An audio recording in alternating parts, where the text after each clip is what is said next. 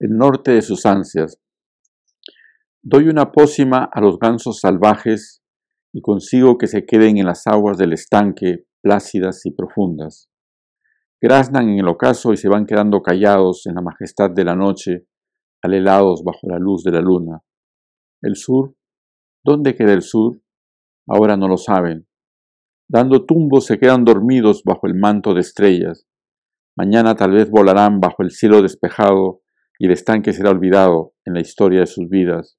El sur, aparecerá otra vez el sur, que es el norte de sus ansias.